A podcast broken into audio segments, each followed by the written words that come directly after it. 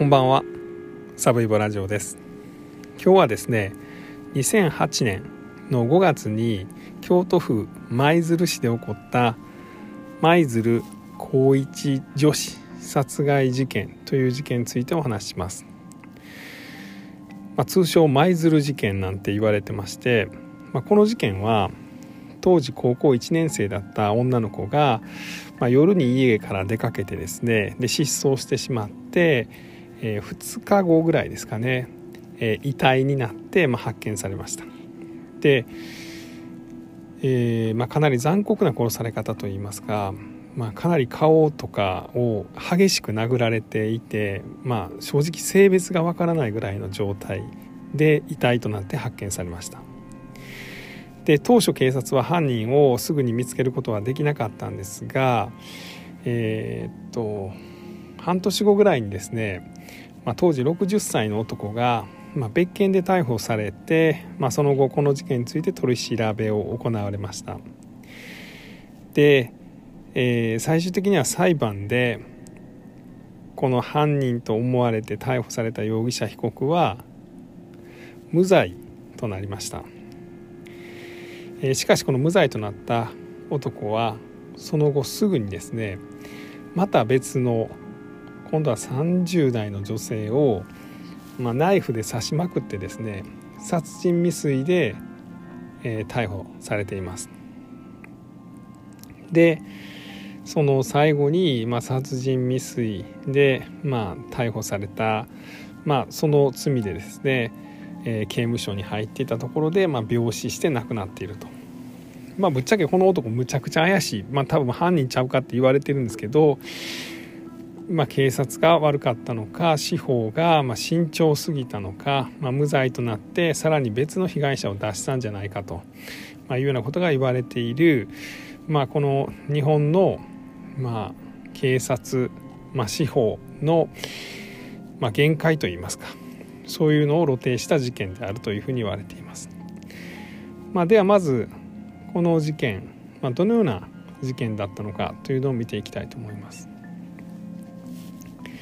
2008年の5月に、えー、当時高校1年生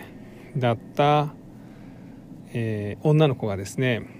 まあ、夜出かけるわって言って出かけます。それが10時ぐらいでした。で、まあ、日変わって、えー、0時50分ぐらいに、まあ、友達に今あの国道沿いのドラッグストアの辺りにいるというのを携帯で話します。でその後お兄さんに携帯のメールを送りました。でそれが最後の連絡でした。で朝になっても女子高生帰ってけへんから家族が心配して捜索願いを出します。で、えー、さらにその翌日の朝5月8日の朝雑木林で遺体となって発見されました、え死因は窒息死なんですがまあ顔とか頭を激しく殴られてたということでまあちょっとパッと見ではその性別がわからないほど、え遺体がまあ激しいダメージを受けてたということですで当時警察はまあこういう関係のもつれとか恋愛のもつれとかそういうもんじゃないかということでまああの仲良くしてた男の子とかを調べたんですがみんなアリバイがあってまあじゃあ誰がやったんだという話になります。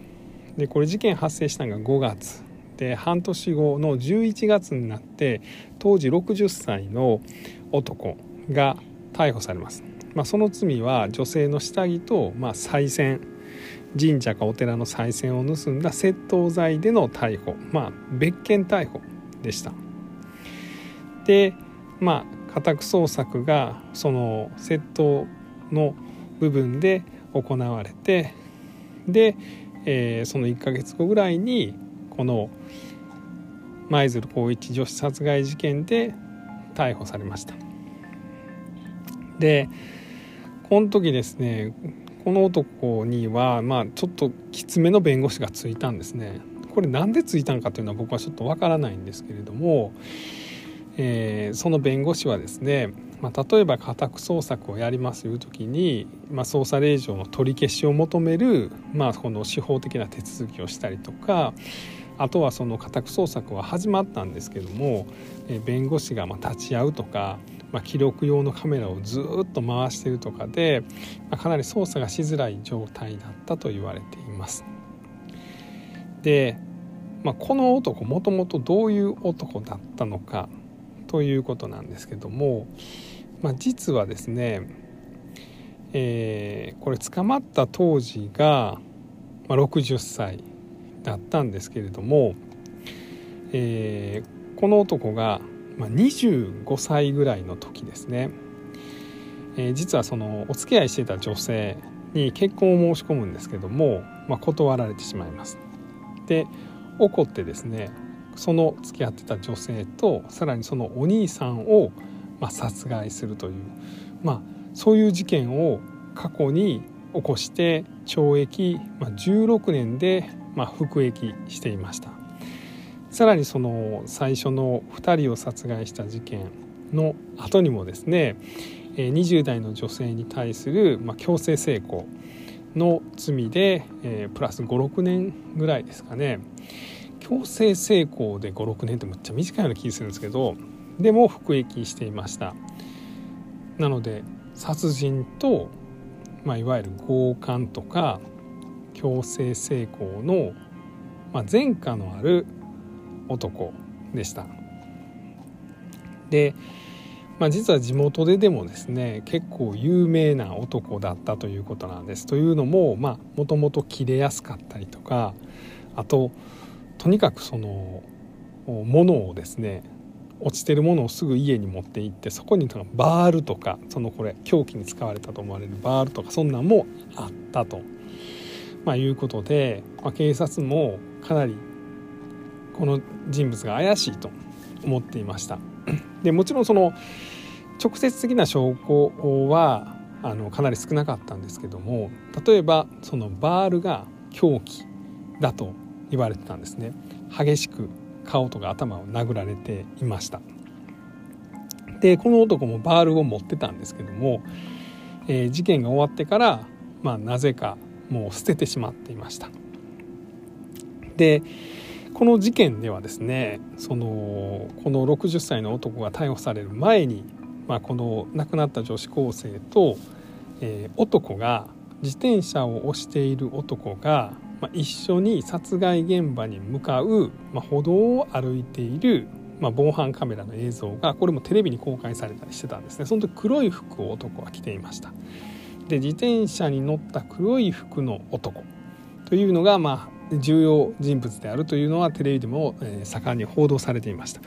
でこの男はこの自転車を何台か持ってたんですけどもこの自転車を事件後に塗り直したりしています。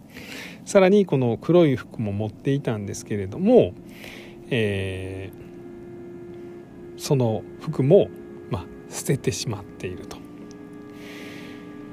えー、昔々に犯罪と強制、えー、わいせつ。強制性交じゃないですね。ごめんなさい。強制わいせつか。強制わいせつの罪があった男。でさらにバールを捨ててたりとか自転車を塗り直してたりとか黒い服を捨ててたりとか、まあ、怪しさ結構満点なんです。で2010年になって初めての裁判が、まあ、行われます。でえー、これ舞鶴って結構まあ田舎というかなんで目撃者もいたんですけどもまあ暗いんですね夜になったら。でこれ事件起こった夜なんですけども、まあ、この時に目撃者が2人ほどいたんですけどもこの真っ暗ですれ違った、まあ、これ女子高生は分かるでしょうけど男の顔ちゃんと覚えてますかみたいなことが裁判の争点になりました。っていうのも最初この目撃者はですね若い男やって言ってたんですけどもこのあと60の男がま重要参考人となったんで60の男やというふうに証言を変えたりしてたんでそれほんまにそうなんみたいな話になりました。でまあ、防犯カメラの解析なんかも行われたんですけども、まあ、画像が荒いものでそれの信憑性も難しいというようなことを言われていました。で一審では無期懲役判決が出ました。しかし弁護側は即日、まあ、控訴で高裁では、え、いわゆる逆転無罪という、判決になります。まあ、ちなみにこの判決を下したのがですね、えー、河合正幸さんという、まあ、当時のこの大阪高裁の、まあ、裁判長だったんですけども、えー、今どこやろ寛大か。寛大の教授をやってはる人なんですけど、まあ、この判決がその後、まあ、上告も棄却されまして、まあ、この最高裁はこの、えー、高裁の、まあ、判決を支持して、まあ、上告を棄却して、まあ、これでこの当時60歳の男は無罪となります。でまあこれでですね裁判は一区切りと思ってたらですねまあ、実はその判決が確定したのが、えー、2014年だったんですけどもの7月かなこの、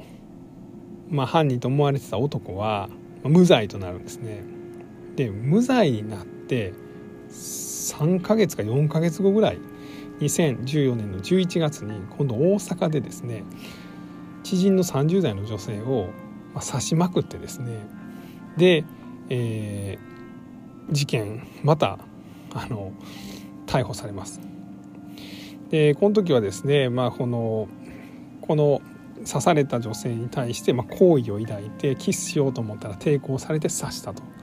でこれが刺し傷が全身にわたってたと。もうそういうやつなんですよね。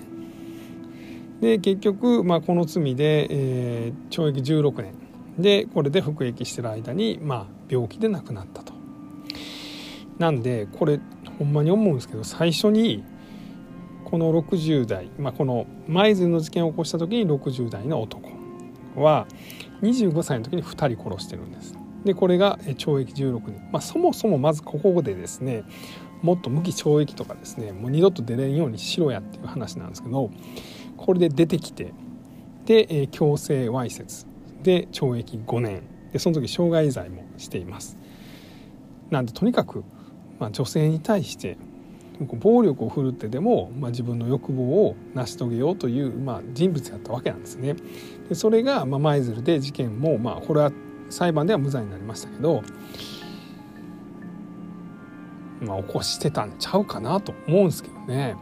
でこれを、まあ、無罪に、まあ、しましたもんで次は32歳の女性が被害に遭ったと。これ司法がもうちょっとちゃんとしとったらぶっちゃけ16歳あこの舞鶴の女子高生も死なんかったしその後の30代の女性がめった刺しにされることもなかったと思うんですけどこれはこの無罪判決を出したですね、え、今寛大の法科大学院の、まあ、教授をされてる、まあ、河合元大阪高裁の裁判長とかにも是非お伺いしたいなというのをとても思います。えー、今日はですね2008年に起こった舞鶴高一女子殺害事件について、まあ、お話しました。えー、この事件についてはですね、まあ、もちろんウィキペディアなどでもあのたくさんまあ書き込みがあるんですけども、まあ、文春オンラインでですね、えー、例えばその当時の舞、まあ、鶴が、まあ、その現場がですね、まあ、どんな風なところだったのかとかあの舞鶴の町でこの当時60歳のまあ、被告となった男が、まあ、どういうふうなことを言われてたのかみたいな、まあ、取材の、えー、記事がありますのでご興味のある方はご覧になってみてはいかがでしょうか、えー、最後まで聞いていただきまして本当にありがとうございました。